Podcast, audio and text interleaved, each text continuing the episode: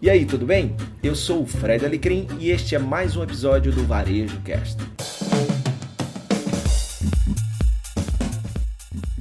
Bom, hoje eu tô aqui com uma querida é, que a gente se conhece muito mais através de redes sociais e admiração mútua do que qualquer outra coisa. Aproveitando aqui o Latam Retail Show, um dos maiores eventos de varejo da América Latina. Aí a gente se, se encontrou aqui, nada é por acaso, então vamos aproveitar e fazer um papo muito bacana. A Carol Manciola, ela é, tem um, um, negócio muito, muito bem posicionado chamado Posiciona. Ah, boa. E a gente vai bater um papo aqui sobre mulher no mundo das vendas, sobre vendas, sobre preconceito e sobre um novo paradigma é, que pode te ajudar a vender mais e vender melhor. Tudo bom, Carol? Tudo ótimo, Fred. Pô, é muito bom estar aqui contigo. Tua energia é muito, muito massa. E é sempre bom encontrar gente assim, né, do bem e tal, que tem energia boa, principalmente o nosso mundo de vendas está precisando. Perfeito. Me diz uma coisa, vamos, falar, vamos começar pelo, pelo começo aí. Fala um pouquinho aí da tua. Você é baiana e aí você hoje mora em São Paulo. O que é que você faz aí para ajudar o mundo a ficar melhor? Legal. Primeiro eu costumo dizer que eu sou sotero paulistana. Ok. Né? Porque eu estou em São Paulo há 12 anos, mas nasci em Salvador e foi lá que eu me criei, né? Como a gente costuma dizer. E trabalhei muitos anos como vendedora, trabalhando no varejo, trabalhei no mercado B2B, fazia de tudo para ganhar uma grana. E quando entrei na faculdade, acabei apaixonando pelo mundo de treinamento e desenvolvimento. E graças a Deus, quando eu cresci, eu consegui me tornar não aquilo que eu sonhava quando era criança, mas algo muito melhor, que foi conseguir unir paixões. Né? Então, assim, amo vender, adoro relacionamento, adoro gente, adoro falar, adoro compartilhar. Então, hoje, atuando como consultor e palestrante, eu consigo unir um pouco dessas duas coisas. E eu costumo dizer, inclusive, que meu sonho de vida é ter dinheiro suficiente para fazer o que eu faço de graça. Por quê? Porque o impacto que a gente gera nas pessoas vai além né, de qualquer outra coisa. É muito legal a gente perceber o quanto a gente consegue empoderar alguém, é, quanto a gente consegue conscientizar. Eu acho que esse é o, desafio, o maior desafio que a gente tem hoje, é ampliar a consciência das pessoas sobre as suas possibilidades, sobre aquilo que elas podem fazer, né? E eu acho que quando eu penso no mundo, minha missão, né? Eu, existo para o meu propósito, que é mais bonita, mais na moda, é desafiar pessoas a serem melhores do que elas são. Porque de fato eu acredito que toda e qualquer pessoa pode ser melhor do que ela é. Então por que não, como diz na Bahia, né? Pirraçar, cutucar, enfrentar, provocar porque a gente né, se sente incomodado e às vezes é a parte do incômodo que surge a mudança.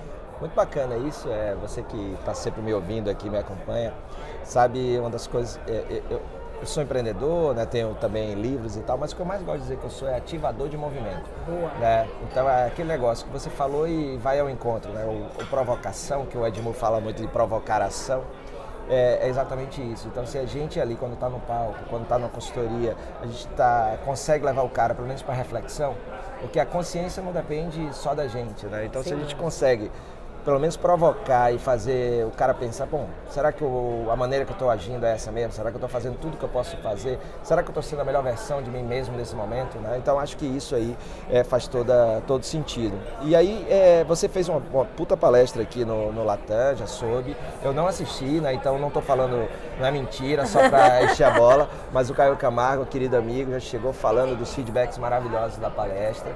E aí eu queria, primeiro, o que, que você falou, um resuminho rápido da tua palestra aqui no Latam, e aquilo que tu estava falando, porque assim, primeiro, o mundo de palestra tem poucas mulheres, é, e se for falando de venda, tem menos ainda.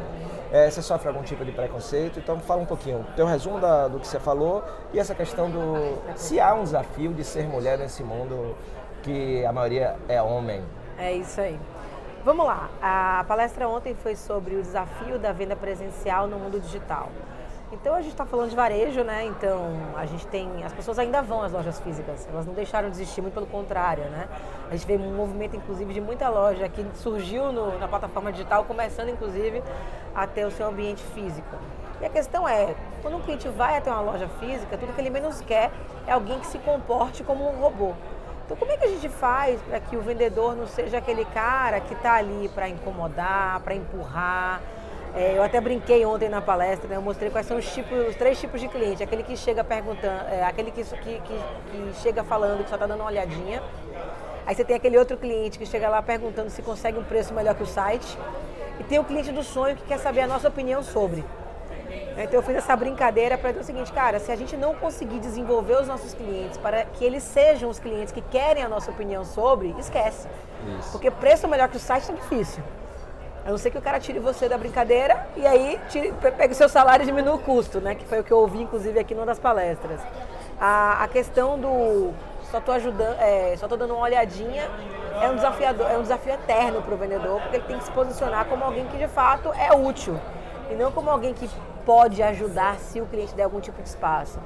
Então, uma das coisas que eu trouxe ontem na palestra foi que na era digital, o papel do vendedor é agregar valor ao processo de compra. Então, não é o processo de venda, o processo de venda é o nosso processo para o cliente. Então, como é que eu faço para que o meu time, né, o meu time está lá na ponta, é, faça a, a, venda de uma maneira que seja humanizada, entendendo que por trás de cada cliente, como diria o Ian Calzon, existe uma pessoa, mas a gente também entenda que por trás de cada colaborador, de cada vendedor, também existe uma pessoa. E essa, inclusive, foi uma das provocações que eu fiz ontem. Eu falei assim, será que todo varejista já foi vendedor? Porque na boa, Fred, eu já fui vendedora. Oito horas, na, no mínimo, tá? De pé, sem encostar em lugar nenhum, é, sem conversar com o colega, sem mexer no celular e mantendo um sorriso no rosto e os braços abertos, né? Cara, se a loja tá vazia, isso é desesperador. Então acho que o esforço do varejista em fazer com que a loja esteja de fato movimentada e do vendedor para poder estar tá capturando o máximo do potencial dos clientes que entram e não simplesmente se livrar rapidamente para poder voltar, porque também tem um pouco disso, né? Às vezes o vendedor ele olha para alguém, acha que é caroço e já quer acelerar o processo para poder voltar para a vez. Então eu quis trazer um pouco dessa perspectiva e dizer assim, que se a gente não agregar valor ao processo de vendas, a gente não vai ter utilidade. Então assim, se o vendedor não fizer diferença, né, se o cliente só quer preço, o vendedor é dispensável. Verdade, meu amigo Kiko Kislansky, ele sempre diz, né, se você não soma, some. Né? Exatamente. É. E, e, e, esses dias eu vi uma palestra que foi na For Conference, que foi um outro evento que teve de varejo muito bacana, que o cara trouxe um case onde ele falava o seguinte, eu perguntei para os meus clientes o que, é que eles mais valorizavam na minha loja. Eles trouxeram um mix, uma coisa mais fantástica.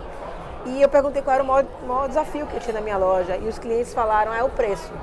Aí eu fui mergulhar na pesquisa e falei, o que, que eu posso fazer na minha loja para poder diminuir o preço? E eu perguntei para os meus clientes, o que, que eu poderia dispensar na minha loja para poder traduzir isso no preço? E a resposta que eu tive foi, tira o atendimento. Para que tem gente? E aí eu fiquei pensando nesse dia, eu saí dessa palestra com a cabeça fervilhando, pensando assim, caramba, tudo que o vendedor mais deseja, que é ter o desconto na mão, pode ser aquilo que vai acabar com ele. Porque para eu dar o desconto, eu preciso reduzir o custo, eu vou tirar esse dinheiro da onde? Então, se a gente entra na guerra de preço, a gente começa a se tornar dispensável. Então, assim, a venda transacional, tudo que for transacional vai passar para e-commerce. Ah, Carol, mas é desafiador, o cliente nem sempre quer, o cliente nem sempre sabe o que quer, o cliente não quer aquele produto, o cliente não quer aquele preço. Cara, se fosse tudo perfeito, a gente seria dispensável. Isso. Então, eu acho que por isso que eu falo muito dessa questão de empoderar o papel do vendedor. Ele tem que entender o quanto ele é importante nesse processo e o quanto ele faz diferença dentro do ponto de venda. Porque a experiência, né, a experiência está relacionada ao atendimento. Ontem, inclusive, antes da minha palestra, não lembro o nome do cara, mas ele fez uma palestra que falava sobre a conexão entre digital, né, varejo físico com digital. E ele mostrou uma pesquisa do portal no varejo que falava que 72% dos clientes que valorizam tecnologia no ponto de venda gostariam que essa tecnologia fosse aplicada para diminuir o tamanho da fila no caixa. É, é um dos Os... gargalos, é uma das dificuldades hoje do, do, do varejo. varejo. E aí eu fiquei pensando, caramba, a gente está investindo em tanta coisa tecnológica sem nem saber se de fato é isso que o cliente quer. Então, assim, como que a gente pode, é, claro, investir em tecnologia é importante, mas tecnologia iguala. Né? Um competidor faz diferente, eu vou lá e copio. Outro faz diferente, eu vou lá e copio. O que vai diferenciar nesse processo é a humanização. Então, quanto mais essa relação for humanizada, mais a gente vai conseguir se diferenciar e mais a gente vai conseguir aproveitar o, o potencial do cliente sem ser aquele vendedor de antigamente que empurra, mas sim um vendedor que se conecta com o cliente, que entende as suas necessidades e que entrega para ele não simplesmente aquilo que ele quer, mas o que ele precisa, porque o especialista no produto sou eu. Perfeito. Então, quando eu consigo desmistificar o que o cliente precisa, eu consigo conversar, dialogar, eu até falo muito isso, né? Consigo promover um diálogo consultivo perfeito. Aí eu gero conexão e aí eu consigo oferecer alguma coisa que faça sentido dentro daquilo que eu posso oferecer. É isso mesmo, isso, isso faz todo sentido. Eu me lembro eu estava em janeiro na NRF, aí tem uma palestra que o cara falou assim, é, a loja física ela não vai morrer, a loja chata sim. Né? Então, por isso que aí eu, eu surgi com aquele acróstico lá do vida, a loja tem que ter vida, ou seja, quem está lá tem que ter uma vontade incondicional de ajudar. E aí é, é onde o vendedor pode fazer toda a diferença. E um outro ponto interessante é, há um tempo atrás, dizia que a loja Pure Play, aquela que só é online, é que ia vencer e ia derrubar tudo. A estatística também dessa última NRF é que 85% do mercado das vendas globais terminam numa loja ainda. É claro que isso vai aumentar, é claro que quando a gente vai para eletroeletrônicos o percentual é maior, quando você dá um zoom em alguns segmentos, mas para mim o grande negócio é que a marca, você que está nos ouvindo aí que tem uma loja, precisa ir além do que você vende, ir além do produto. É, é, então, outra frase que eu adoro é que assim, o, o, consumidor não precisa mais ir à sua loja, ele tem que desejar ir. Né? Então, as pessoas é que fazem isso acontecer, a experiência, você ter o produto certo, no preço certo, você tem uma experiência que vale a pena para o cara. Então, isso aí faz todo sentido entre sintonia com o que você falou. Me fala um pouquinho sobre essa questão de ser uma mulher no mundo que é, tem muita mulher, é, mas não onde elas deveriam estar é, tipo, no palco ou em cargos de liderança, a gente tem mais a mulher ali ainda no servir, né? Mas é importante também evoluir, ter mais representatividade em outras áreas onde a mulher pode somar muito. Como é que é essa experiência aí? Tem preconceito? Tem preconceito, sim. Eu confesso que durante muito tempo eu não percebia né, ele, até porque eu nunca parei para pensar, ah, eu sou mulher, eu sou homem, né? Para mim, eu sou gente e eu acho que a competência é algo que tem que sempre falar mais alto. Então, assim, o preconceito ele existe quando alguém deveria ser contratado ou deveria ser promovido por competência, mas entrega, não é, né? é, mas não é por algum outro motivo. Isso que é, aí é que, que eu vejo preconceito, ou seja, tem competência para, mas não é por. Entendi. Então, eu acho que sendo mulher, assim, eu estava conversando, a gente estava conversando aqui agora há pouco, né? Alguns, em alguns momentos eu já fui preterida né, como palestrante, porque, ah, não, público é masculino, vamos contratar um homem. Ou quem é você, né? Porque fica na entrelinha, uma mulher para vir aqui dizer para os caras o que, é que eles têm que fazer. Até porque, assim, a minha pegada ela é muito pragmática, eu trago muito, muito exemplo. Eu tenho um estilão um pouco mais despachado, talvez por ser baiana, etc e tal. É, e isso em algum momento assusta. Então, para algumas mulheres, isso é, é me masculinizar, e para alguns homens isso é tipo assim, quem é ela para me dar ordem, né? Então eu, eu digo que eu costumo inclusive sofrer preconceito dos dois lados.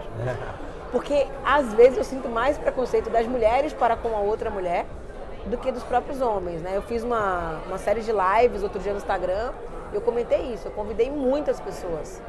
Todos os homens que eu convidei aceitaram.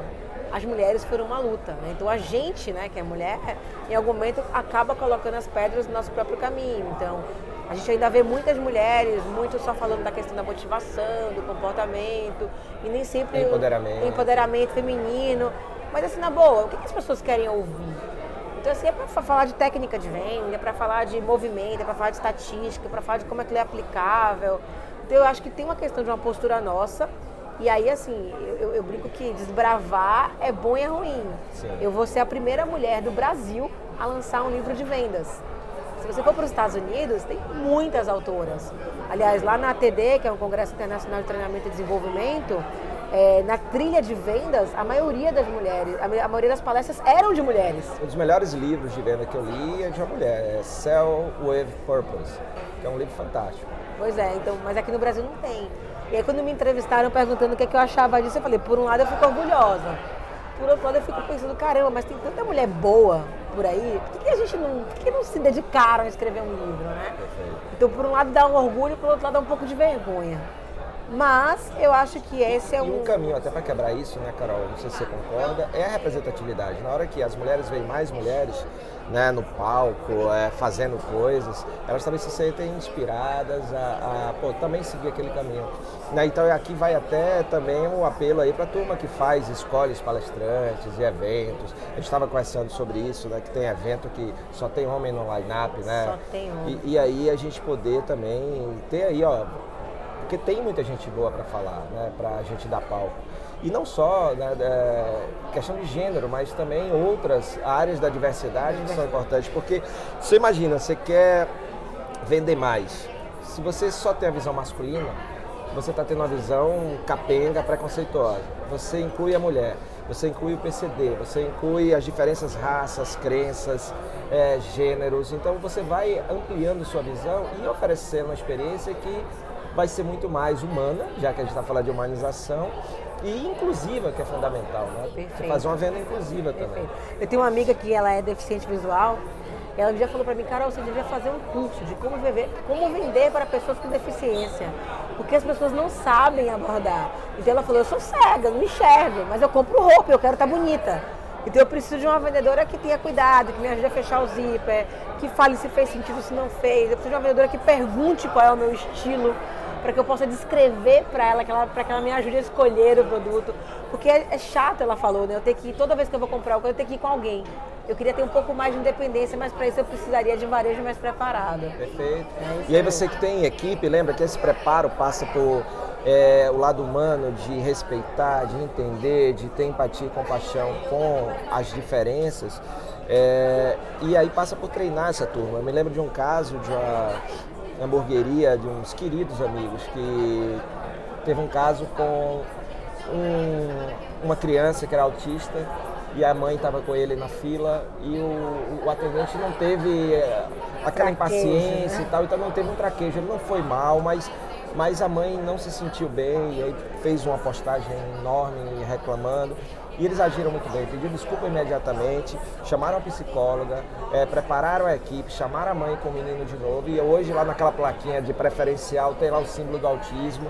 Ou seja, fantástico. Agora, isso já é um assunto que a gente já tem que ter isso como proatividade. Então você que está nos ouvindo, tua equipe de vendas que lida diretamente com o consumidor, que é mais consciente e, e, que tem suas diferenças, o que é que você tem que treinar e preparar ele, né, para lidar com essas. Porque a, você falou da sua amiga que é deficiente visual. A pessoa fica tão, às vezes, nervosa, preocupada, que ela esquece que é um ser humano ali, que quer, como você mesmo falou, se vestir bem, estar bonita, mas a pessoa está ali, oh meu Deus, ela não O que, que eu faço, né? né? Mas você sabe que eu acho que boa parte disso é culpa nossa. Quando eu falo nosso, estou falando da gente que treina, do cara que contrata e todo o resto porque durante muito tempo engessou-se demais o papel do vendedor. Ai, tem que chamar de senhor, né? Tem que fazer referência, não pode dar dois beijinhos no cliente, pega a sacola e leva até a porta. Então, é tanto script que você coloca que você fica e você porque você quer garantir um padrão que você acaba robotizando a atuação das pessoas e as pessoas passam a ter medo. Uhum. Então eu brinco que a gente criou esse monstrinho. Isso. Como é que a gente faz para hoje dizer para ele assim, não, não, não, não, não, se o cara te chamar de brother, chama de brother também, né? Padrão Netflix da coisa, é. né? Então assim, como é que a gente faz para poder é, quebrar uma crença? Porque a palavra vendedor em si, ela carrega um, um monte de paradigma negativo, né? Preconceito. né? Preconceito, o cara que empurra, o cara que é O cara que não fez nada na vida o cara que não, é, Aliás, eu abro meu livro falando sobre isso, né? O cara que não deu certo em nada e que foi ser vendedor. A questão é que pode até ser, você pode até ter entrado para passar uma chuva, você pode até ter caído de paraquedas, mas já que você está lá, o que, que você pode aprender com isso? Hoje eu sou palestrante, né? Hoje cobro bem pelas minhas palestras, mas eu comecei, e boa parte do que eu conto, inclusive, das minhas histórias, foi do que eu venci como vendedora. Ou seja, se todo mundo tiver essa consciência de aproveitar aquele momento e aquele aprendizado para ir além, até porque eu fiz um estudo, uma das coisas que eu descobri é que os CEOs de grandes empresas, eles possuem a competência de vendas. E eles, inclusive, atribuem a competência de vendas à sua capacidade de empreender ou de influenciar pessoas. Então, você vai nos Estados Unidos, assiste Jobs. O Steve Jobs, um mega vendedor. Né? Você vai falar com o Jeff Bezos da Amazon. O cara é vendedor por natureza. Você vem aqui pro Brasil, a Lê da Cacau Show, a Lê Costa da Cacau Show. O cara começou vendendo. Luísa Trajano. Luísa Trajano, né?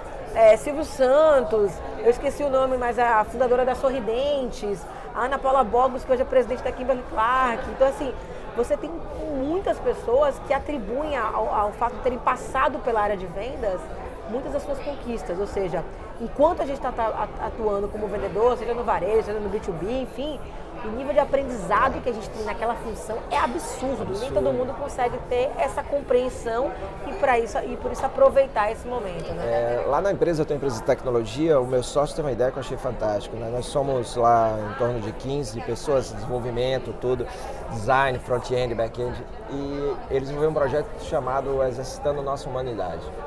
Onde a gente uma vez por mês leva uma pessoa para falar sobre o mundo que a gente não conhece. Perfeito. Porque quanto mais a gente se conecta com o mundo que a gente não conhece, é, mais a gente vai entender aquele mundo, respeitar aquele mundo e começar a olhar soluções para ajudar aquele mundo a melhorar. E aí é bem bacana, porque aí a gente traz professora de escola pública, é, a gente teve um cara fantástico, o Paulo Rogério, que é um dos 50 é, negros mais influentes no mundo e ele criou uma aceleradora Vale do Dendê lá na Bahia, lá em Salvador, Legal. que é para acelerar é, negócios de impacto social. Então aí a gente vai levando, cada um vai falando daquele mundo e aí a gente vai poder entender para poder é, respeitar principalmente. Perfeito. Massa. Para a gente encerrar, fala um pouquinho do teu livro, é, Bora Bater Meta. É, quando é que ele vai ser lançado, resuminho rápido e como te encontrar nas redes sociais. Opa. Eu vou botar aí no descritivo do podcast, mas ela também vai falar aqui. Tá bom. Vou só voltar aqui antes de falar do livro num ponto que você trouxe que é muito importante, né? Essa coisa da humanização, de você respeitar a história do outro. Para você respeitar a história do outro, você precisa conhecer a história do Sim, outro. sim. Aqui em São Paulo, teve uma época que o prefeito quis acabar com a Cracolândia. E aí, muita, boa parte da população foi a favor, né? Ah, acaba com a Cracolândia, pessoal drogado, etc e tal. E aí encontraram na Cracolândia o irmão da Suzana Richthofen, né? Que foi aquela mulher que matou os pais, ficou presa, tá presa até hoje, enfim. Na hora que encontraram o menino, todo mundo ficou de coração mole. Puxa, olha só, que situação, aquele menino, por isso que ele foi parar no mundo das drogas, etc e tal. Ou seja, quando eu conheço a história de alguém, meu nível de empatia muda. Porque a gente não conhece a história das outras pessoas que estão na Cracolândia. Mas a gente julga como drogado e a gente quer eles longe da gente. A mesma coisa acontece com o vendedor e o cliente do ponto de venda. Como é que eu vou conseguir ajudar alguém? Como é que eu vou conseguir me colocar no lugar do outro para entregar alguma coisa que eu tenho a oferecer Se eu não sei nada sobre se eu não sei nada sobre ele? Então, assim, fomentar esse diálogo, ele é fundamental. Por quê? Porque você só vai conseguir me entregar algo que seja valori- valorizado por mim quando você me conhecer. Característica de produto é igual para todo mundo. O benefício e a aplicação, ela é individualizada. Então, se a gente quer vender, se a gente quer bater meta, né, a gente vai precisar cada vez mais humanizar essas relações para que a gente possa, de fato, entregar valor e não simplesmente produto e serviço. E é exatamente esse o mote do livro Bora Bater Meta, que apesar de ter esse nome que parece ser super agressivo, Bora Bater Meta a qualquer custo, não é. Inclusive no primeiro capítulo eu já falo isso, esse livro não é para quem acredita que venda se faz a qualquer custo, não é para quem acredita que vendedor tem que manipular, persuadir, empurrar, e não é para quem acredita né, é, na venda sem propósito, digamos assim, sem significado, como você falou, né? Então eu deixo isso bem claro, tanto que o subtítulo do livro é O Desafio da Venda Presencial no Mundo Digital. E o sub-subtítulo, que eu não sei como é que chama isso ainda, é Como Criar Valor para o Cliente por meio de um processo de vendas humanizado. Então é um livro que eu brinco que é o livro de vendas que eu gostaria de ter lido. Onde de uma forma, ao mesmo tempo, com muito embasamento, então tem muita referência. Esse foi um cuidado que eu tive, porque são poucos livros de vendas que a gente vê fazendo referência a outros, a outros livros. Tem muito exercício e também tem muita história porque afinal de contas, né, eu acho que se a gente não colocar ali a nossa experiência, tanto como treinador de vendas, como, como eu já fui gerente de vendas e vendedora, mas também a minha experiência como cliente, a gente não consegue gerar essa conexão. Então são 10 capítulos onde eu trago essa perspectiva, né, de, das mudanças no mundo, qual é o impacto que isso tem na profissão de vendas.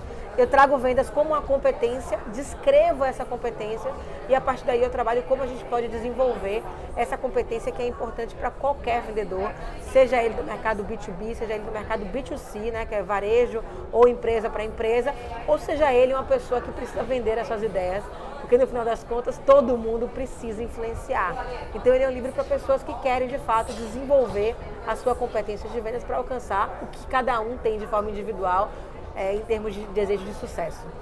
É, para me encontrar nas redes sociais é fácil, eu sou super ativa, adoro, sou super blogueirinha. faz muita live aí, você gosta de live. Faço bastante live, então Carol Manciola em tudo quanto é lugar. No Instagram, arroba Carol Manciola. Agora eu também criei no Instagram a página Bora Bater Meta, então quem quiser segue lá, tá mais direcionada. LinkedIn, que hoje é a principal rede social que eu utilizo, então é só procurar pela Carol Manciola.